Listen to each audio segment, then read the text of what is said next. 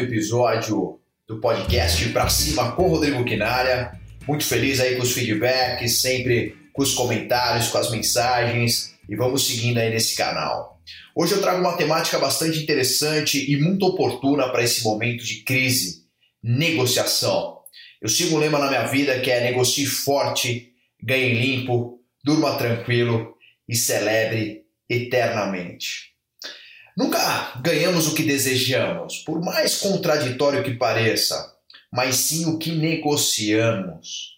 Negociamos todos os dias, em todos os momentos das nossas vidas, mesmo sem perceber. Talvez você não perceba claramente, mas hoje você deve ter negociado diversas vezes.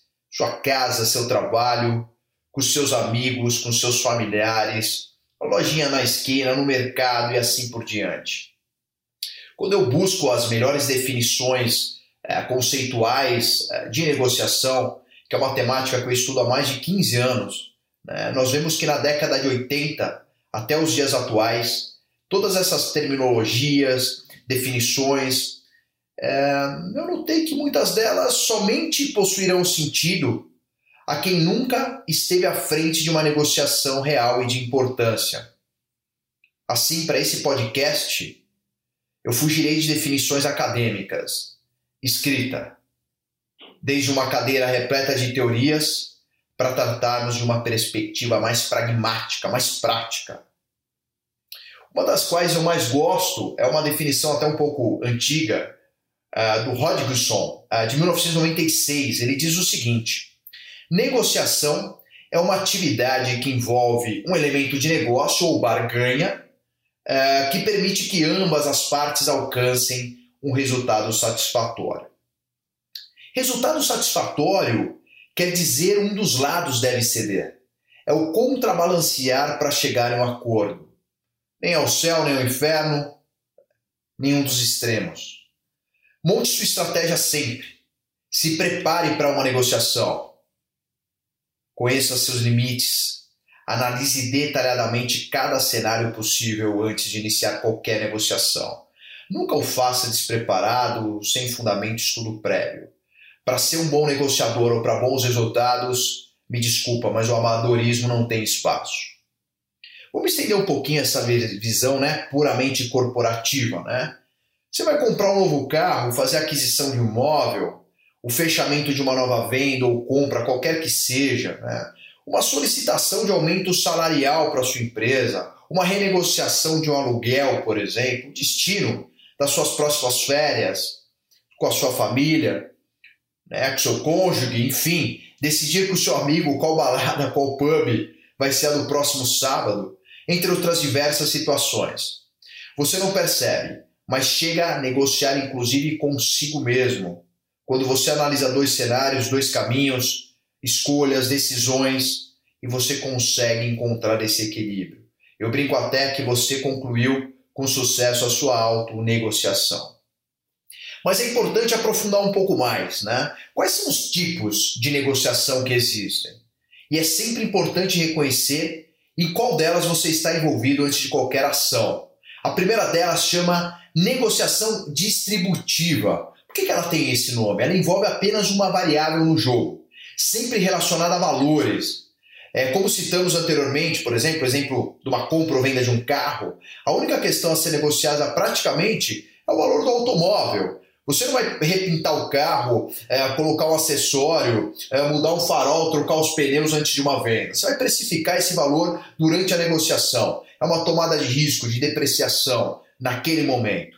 E normalmente essa negociação, a distributiva, ela é conduzida em um ambiente competitivo. Cada parte apresenta uma abertura e planeja para não uh, ultrapassar um determinado valor limite. Né? Eu digo até que na distributiva é sempre um ganha-perde, naturalmente, nesse caminho. Nós temos uma segunda negociação, que é a negociação integrativa. Ela envolve questões adicionais e diversas, tem outras variáveis no jogo. Então, em continuidade ao nosso exemplo acima, né, mesmo na compra ou venda de um carro, porém, ao invés de você negociar somente o valor do automóvel, você vai negociar prazo, condições de pagamentos, a possível inclusão de algum acessório, uma data de entrega, né? uh, pode deixar ou não o som, o DVD no carro, enfim, você vai trazer novas variáveis na mesa. Essa negociação ela pode ser é, é, conduzida tanto em um ambiente competitivo ou um ambiente construtivista, um pouco mais colaborativo. Pensa assim, no colaborativo, a gente já pode obter um certo equilíbrio tá, das outras variáveis, né? não apenas o valor, como se fosse uma negociação distributiva. Assim, há uma possibilidade muito mais, muito maior de se criar um cenário ganha-ganha. Terceiro tipo, pessoal, de negociação é denominada negociação criativa.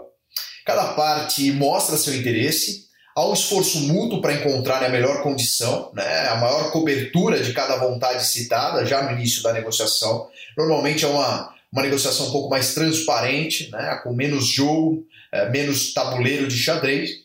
E é ideal encontrar soluções que sejam uh, conciliadoras né, por problemas complexos normalmente. Então sempre ocorre em ambiente colaborativo e emprega largamente os princípios de negociação baseado nas pessoas e não nos problemas. E nós temos, uh, sim, negociações, que é o quarto tipo, a negociação complexa. Essa muitas vezes ocorre em situações de alto valor econômico e de alta competitividade.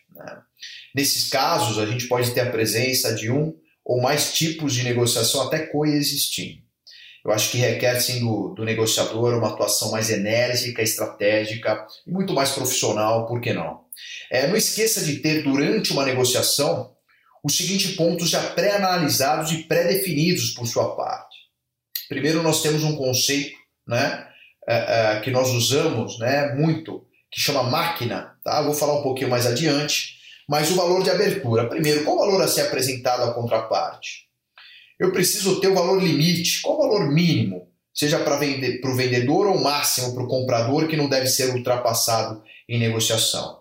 Então, nas negociações complexas, precisa conhecer os seus limites. Em algumas vezes, talvez, em uma negociação, dizer não pode ser mais importante do que conseguir um sim a qualquer custo. Né?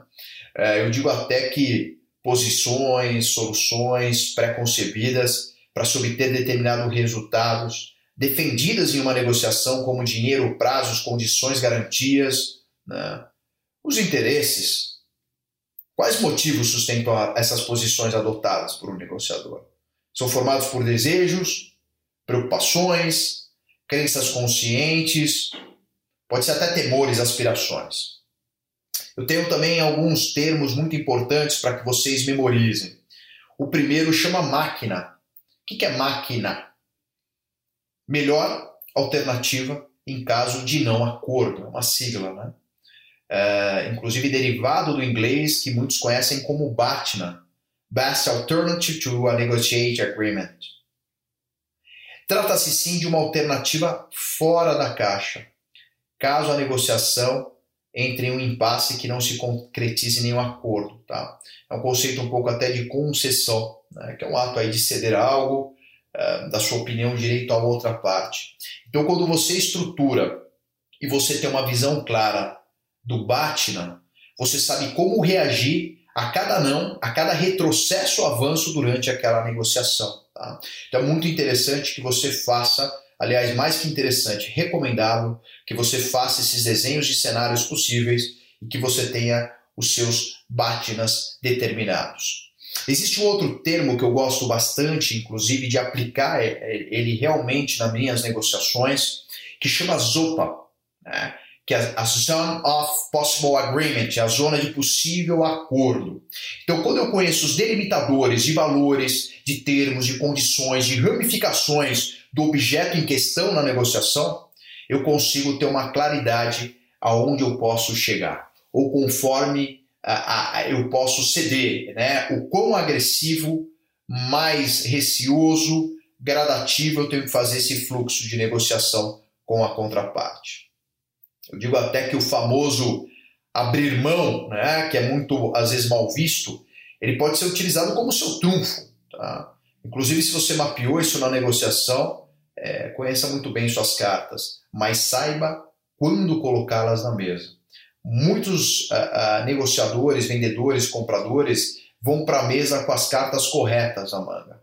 mas eles apresentam de forma antecipada, irracional, emotivamente, e eles perdem o fio da ninhada de todo o fluxo da negociação. Eu acho até mesmo, se você olhar a negociação distributiva, né, é, que eu comentei que é o primeiro tipo de negociação comum ao mercado, elas ocorrem por meio de redução dos valores negociados. E aqui que é a diferença entre você vender valor ou vender preço. Né? Eu digo o seguinte: quando o cliente está pedindo um desconto, ele não reconheceu ainda o valor perceptível do que você está oferecendo ou vendendo. Pense um pouquinho sobre isso. Tá? E, sem dúvida, na negociação integrativa, que seria um outro caminho, né, as concessões elas já ocorrem por meio da troca, né, por várias outras variáveis. Então, descubra quais são os gatilhos né, em que a sua contraparte está mais sensível ou suscetível a aceitar. Eu lembro de um filme, né, apesar de ter ocorrido há muitos anos atrás, em 1997, havia um filme chamado O Negociador. Era um policial interpretado pelo Ed Murphy. Né? E foi exatamente esse filme que me motivou a virar um expert em negociações. Durante esse filme, uh, o Ed Murphy, esse policial, ele tinha um talento nato ao negociar. Principalmente situações extremas. Alta tensão emocional, reféns, assalto a banco, grandes impasses, etc. Eu não havia estudado em nenhuma universidade de ponta, mas ele tinha um raciocínio rápido, uma comunicação clara, afiada, uma retórica simples que era inteligível à contraparte e resolvia qualquer tipo de problema. É, bom, e desde lá eu acho que a negociação ela, ela, ela é uma grande balança, né? O grande desafio é você acertar esses dois pesos e duas medidas, é, sendo que no final você levará um dos lados, vamos dizer, para casa, certo? Agora, conhecendo um pouco melhor sobre técnicas, termos, negociação, eu incito você a, raciocinar. Como você pode se transformar e ser um negociador da sua vida? Você tem que entender que tudo está sendo negociado o tempo todo. Toda decisão que você está envolvido diretamente ou que você terceirizou por alguma razão indiretamente, ela impacta a sua trajetória, a sua jornada e muitas vezes até o seu destino. O que eu coloco para você é: a partir de agora, você não receberá nada mais ou nada menos do que você obter apenas o que você negociou. E para ser um bom negociador, a gente não necessita perder ou abandonar nossa ética, nossos valores. Pelo contrário, grandes negócios, acordos são firmados anteriormente por pessoas, em detrimento de contratos e papéis. Use sua integridade, sua qualidade, seu princípio, como seu, suas raízes, como seu grande trufo. Quanto mais tempo passa, mais eu tenho essa certeza. E fica essa mensagem final para vocês: negocie forte, ganhe limpo na bola, durma tranquilo e celebre eternamente. Muito obrigado por escutar e me acompanhar em mais um podcast Pra Cima com Rodrigo Quinalha. Eu peço para que você me siga em todas as redes sociais, o Instagram, arroba Rodrigo Quinalha Oficial e também uh, uh, no LinkedIn, Rodrigo Quinalha para ficar antenado aí. Espalhe para os amigos, leve a nossa mensagem adiante. Espero que vocês tenham gostado. Um grande abraço, um beijo e vamos para cima!